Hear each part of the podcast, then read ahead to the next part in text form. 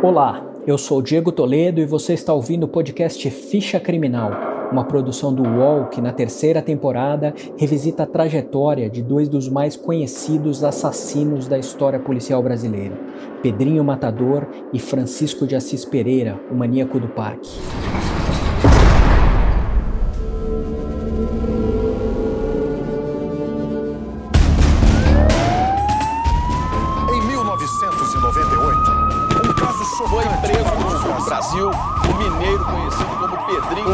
Encontrado no Parque do Estado em 28 de, de julho de 98. O inimigo número um da polícia está na cadeia em São Paulo.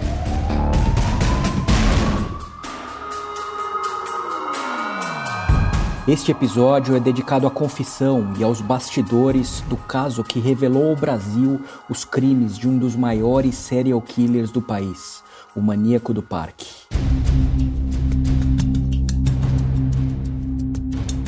Ficha criminal do Francisco de Assis Pereira surgiu a partir das investigações realizadas em 1998 sobre os crimes cometidos por ele. A história da investigação que levou à prisão do Francisco começa no episódio anterior desse podcast. O ex-motoboy acabou condenado a mais de 280 anos de prisão em quatro julgamentos pelos crimes de homicídio, estupro, roubo, estelionato, atentado violento ao pudor e ocultação de cadáver. O caso de uma série de jovens mulheres vítimas de violência sexual e assassinadas no Parque do Estado, em São Paulo, desencadeou uma das maiores coberturas de imprensa já vistas no Brasil.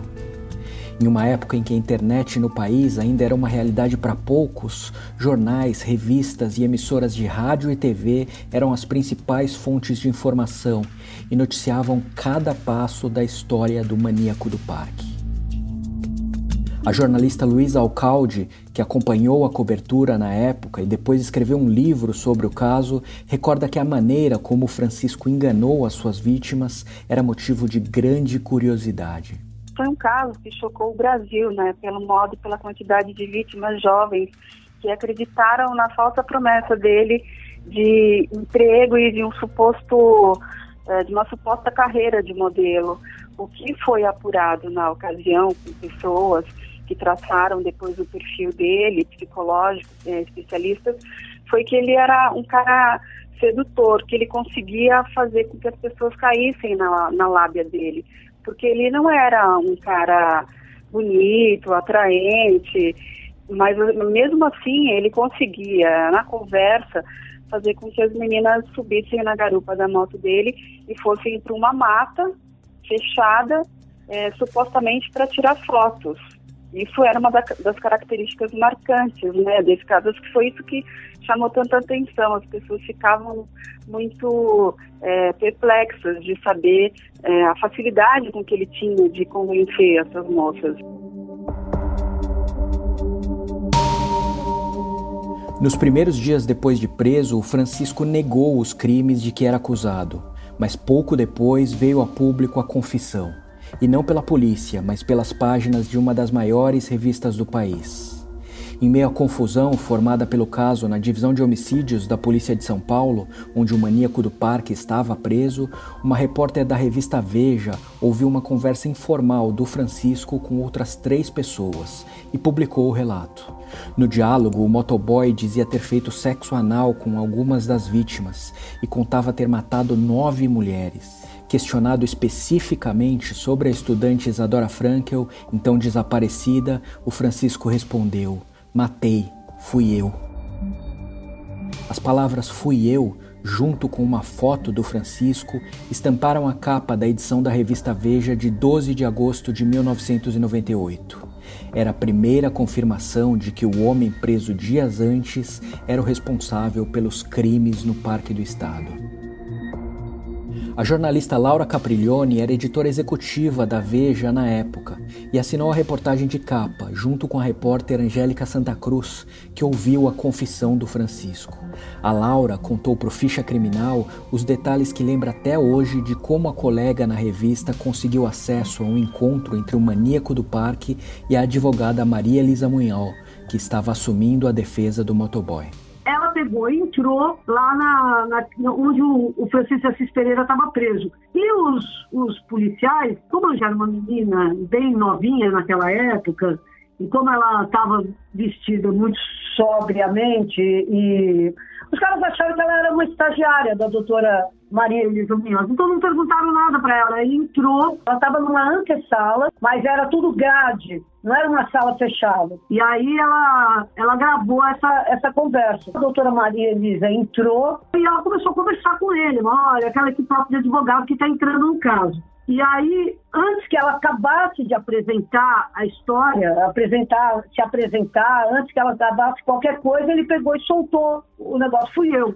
Quando a, a sai de lá, ela pega e me liga e fala: uh, Laura, o cara acabou de confessar que foi ele.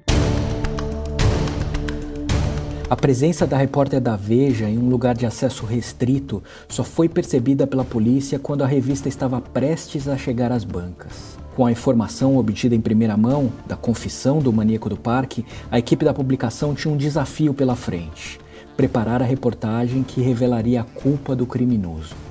A jornalista Laura Capriglione descreve como foram os momentos que antecederam a publicação daquela edição foi um mega tumulto entre nós, porque a gente tinha uma gravação, a gente tinha também todas as dúvidas dessa, sobre essa gravação. A gente duvidava do próprio Francisco de Assis Pereira. E se ele fosse um mitômano que tivesse dizendo que matou sem ter matado? Mas acontece que na, na, nessa gravação a gente tinha alguns detalhes de, de como os crimes tinham acontecido.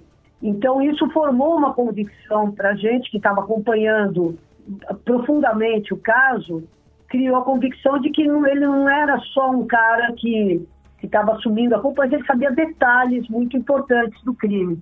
E que, portanto, só um cara que conhecesse detalhes muito importantes do crime poderia saber. Aí foi uma grande conversa com a advogada depois, que aí eu peguei, liguei para a doutora Maria Elisa e falei, olha, doutora Maria Elisa, é, nós estamos com a gravação em que ele diz que foi ele. Então, eu queria conversar com a senhora e tal, porque nós vamos dar essa história de qualquer jeito na próxima edição. E aí saiu, inclusive, com a versão dela. Aí ligamos para a polícia, e aí a polícia ficou sabendo que ele tinha feito essa confissão. Na versão então publicada pela Veja, a advogada Maria Elisa Munhol, que morreu em 2010, dizia que o Francisco sofria de um transtorno de personalidade e que por isso o que ele dizia não era digno de confiança para a justiça.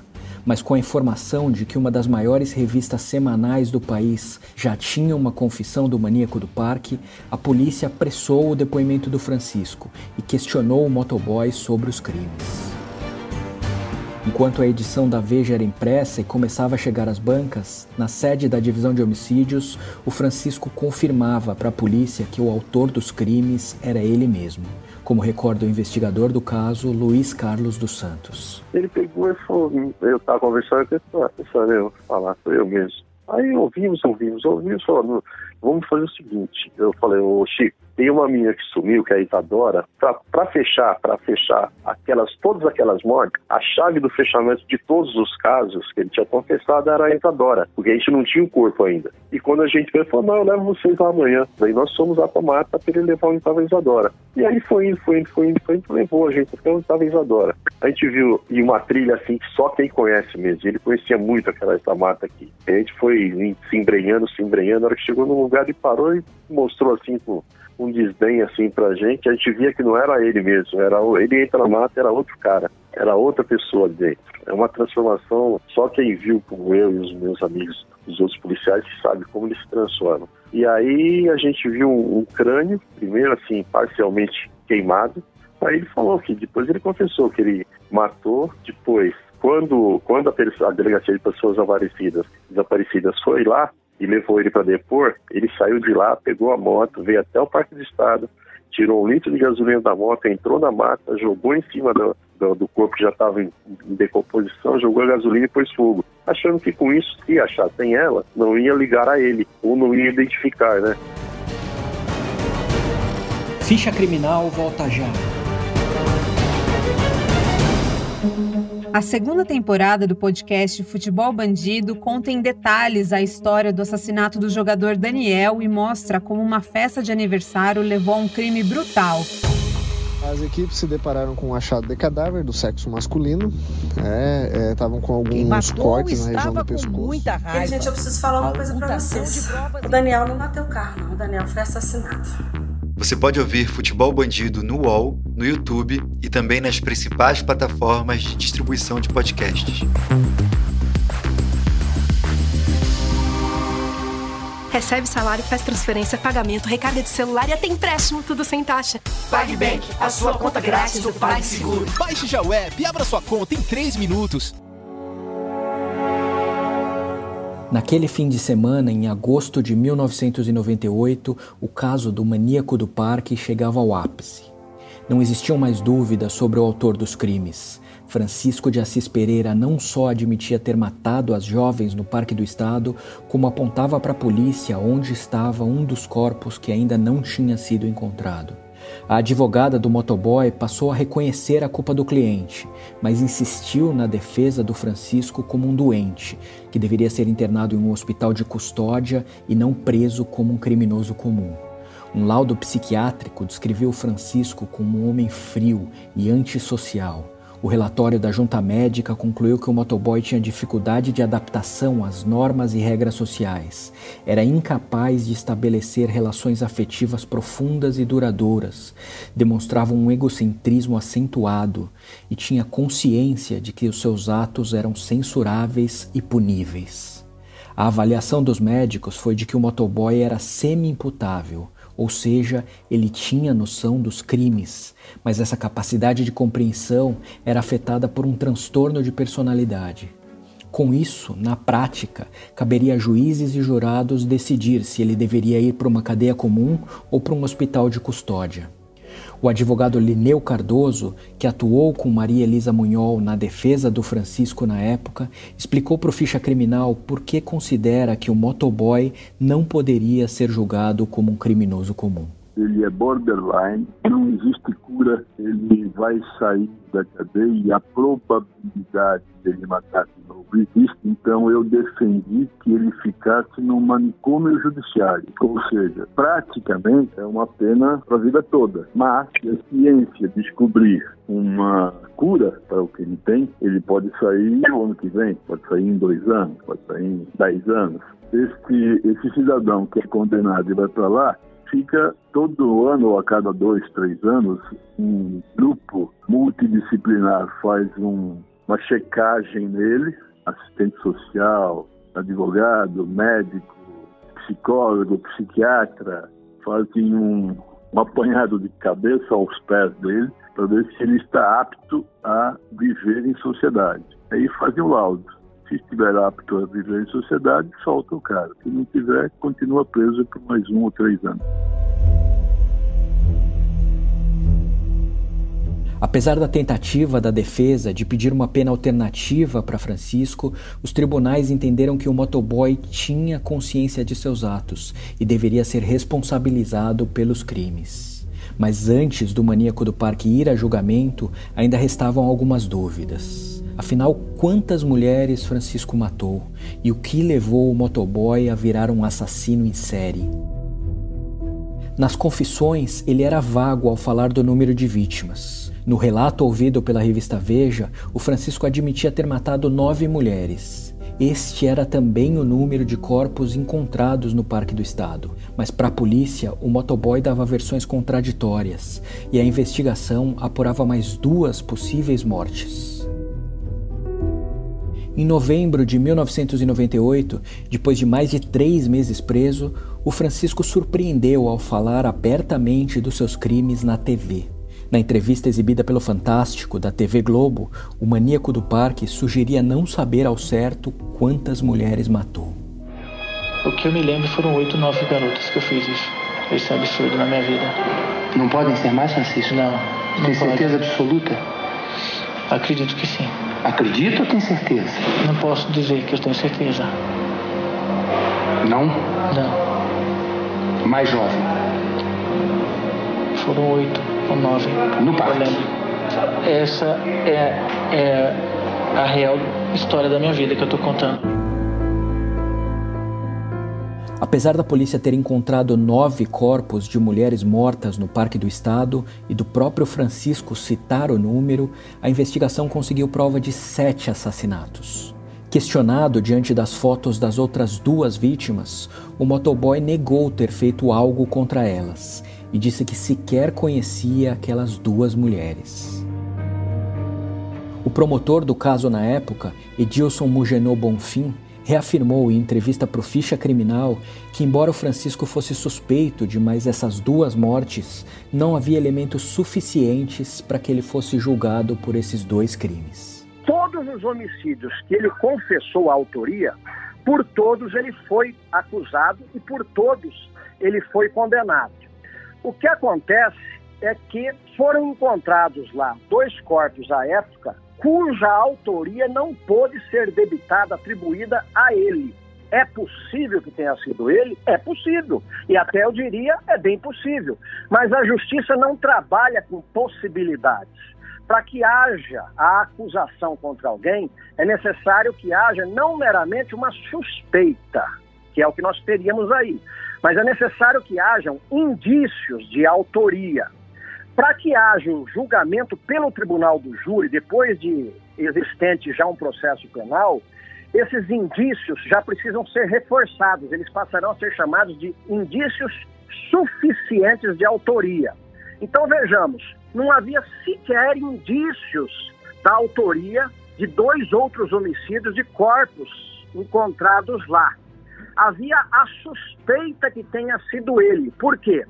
Porque naquele mesmo local ele matou várias outras moças. Agora, foi ele? Ninguém pode dizer, até porque outros homicídios acontecem ou aconteciam naquele local, em outras partes de São Paulo, cometidos por outras pessoas. Um outro ponto da confissão do Francisco contribuiu para as dúvidas sobre o número exato de mulheres que ele matou. O maníaco do parque dizia que a primeira vítima dele tinha sido uma jovem que ele conheceu quando patinava no Ibirapuera e que ele chamava pelo apelido de Pitucha. O motoboy descreveu como teria matado a garota durante a entrevista que deu em 1998 para a TV Globo. Você disse o que para ela? Se ela aceitaria fazer um acampamento, conhecer um acampamento, uma história de, de, de uma fantasia, introduzir na mente dela. Então foi uma espécie de, de, de, de dominação, foi, uh, não sei explicar. Eu só sei que eu entrei com ela lá dentro. E no que eu entrei com ela lá dentro, entendeu? Eu gritei com ela e ela ficou praticamente parada olhando para mim, pasma, sem saber o que fazer, sem nada, ficou dominada. Eu falei para ela, não faz nada. Baixo ou alto? Não faz nada. Fica quieta. Foi aonde que eu peguei ela e por trás, eu comecei a beijar ela e beijando, beijando, depois eu, eu, eu peguei ela e enforquei ela, eu matei ela. Mas ao contrário do que o Francisco pensava, a jovem não morreu. Ela chegou a perder os sentidos depois de ser estrangulada pelo motoboy, mas permaneceu viva. O maníaco do parque pensava que tinha matado a garota, jogou o corpo dela e foi embora. Meses depois, com Francisco já preso, o investigador Luiz Carlos dos Santos conseguiu encontrar a jovem que o motoboy chamava de Pitucha. Hoje aposentado, o policial contou para o ficha criminal o que ouviu da garota que conseguiu sobreviver ao maníaco do parque. Ela me mostrou as marcas, até um ano depois ela ainda tinha aquela marca das cordinhas em volta do pescoço. Ela disse que ele levou ela para a mata e ele mesmo, quando nós fomos fazer o, o, a reconstituição do, do, de alguns crimes, ele entrou na mata e falou: Olha, aqui eu matei uma menina. E era um, aqui tem um buraco. E aí a gente começou a cavar, a gente tá, ele estava mostrando o lugar, nós começamos a cavar as folhas, realmente tinha um buraco, mas dentro do buraco não tinha nada. E a gente perguntou para ele, poxa, você tem certeza? Eu tenho certeza, foi aqui. Ele falou, bom, tudo bem, certo pelo certo, não tem nada aqui. E quando eu encontrei essa menina, ela falou, tipo, eu caí que nem num buraco, ele começou a me apertar o pescoço com uma corda de nylon. A única coisa que eu me lembro é que a gente começou a escutar vozes perto. Ele pegou e largou, eu caí no buraco, ele talvez achou que eu tivesse morrido, e saiu da mata. E essa menina depois saiu, seminua e conseguiu ir embora. O Francisco foi julgado pela primeira vez em setembro de 1999 pouco mais de um ano depois de ser preso. Na ocasião, ele foi condenado a mais de 120 anos de prisão por estupro, roubo e atentado violento ao pudor. Nos anos seguintes, o Francisco também foi julgado e condenado pelo assassinato de sete mulheres e teve a pena total ampliada para mais de 280 anos de prisão. Em 2012, em uma entrevista para a TV Record, o maníaco do parque voltou a falar sobre o que o levou a cometer os crimes. Desde então, ele passou a não aceitar novos pedidos de entrevista. Diante do jornalista Marcelo Rezende, o mesmo com quem tinha falado 14 anos antes, o Francisco repetiu que, mais do que violentar mulheres, o que o movia era um desejo de devorar suas vítimas. E aí acontecia a, a, o desejo, né? Aquela forma maldita de querer pegar a pessoa e o inimigo dentro, gerando dentro de mim, essa não escapa, se você levar ela se ela falar assim, eu vou devorar ela viva. Não era nem a prática é, sexual, era uma coisa muito é, é, canibal, né? De destruir, é, de, de, de, morder a carne, de sentir o, a, a, carne do ser humano. Na boca. Aquela, na boca, o, gosto, o gosto sangue. do sangue da carne. De forma geral, na coisa maldita mesmo. Os detalhes sobre as condenações do maníaco do parque as possíveis explicações para a personalidade assassina dele e as chances do Francisco voltar à liberdade são assuntos que você vai ouvir no próximo capítulo, o último da terceira temporada.